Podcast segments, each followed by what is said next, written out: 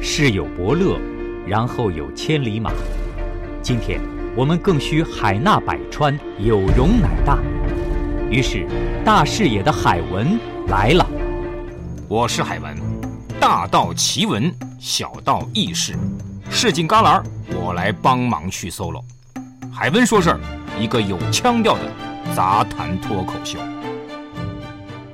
海文说事儿，今天问大家一个问题：只要时间久，情人眼里就能出西施吗？一项发表在《心理科学》期刊上的最新研究显示，与朋友变情侣的人相比，一见钟情、坠入爱河的情侣在颜值上更接近。那么，时间是否能打破这种择偶匹配，让人们去和那些与自己相似度低的人在一起呢？答案是，至少在颜值上是可以的。研究结果表明。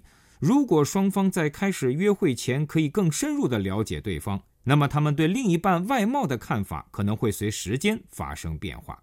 有更多的时间相互熟悉，或许可以让人们在选择伴侣时更多的考虑其他因素，例如两人是否合得来，而不是那些更显而易见的特征，比如长相美不美。或许“情人眼里出西施”这种说法应该改一改。变成只要时间久，情人眼里就能出西施。换句话说，人们相处时间越久，颜值越不重要。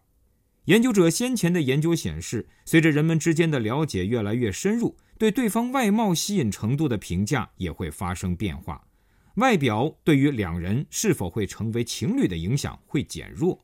他们猜测，相识后较快开始约会的情侣会有更相称的外表。而认识较长时间后才开始恋爱的情侣，可能在外表上更不相配。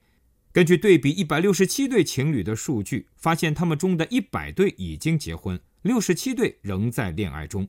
情侣们在一起的时间从三个月到五十三年不等，平均时长为八年八个月。作为研究的一部分，研究人员录下了情侣双方谈论他们在恋爱中的变化时的情境，结果。情侣在开始恋爱之前相识的时间越长，外表相称的可能性就越低。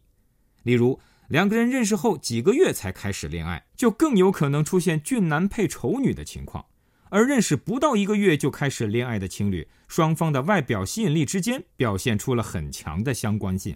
根据这项研究对比自己，你是属于那个情人眼里出西施的人吗？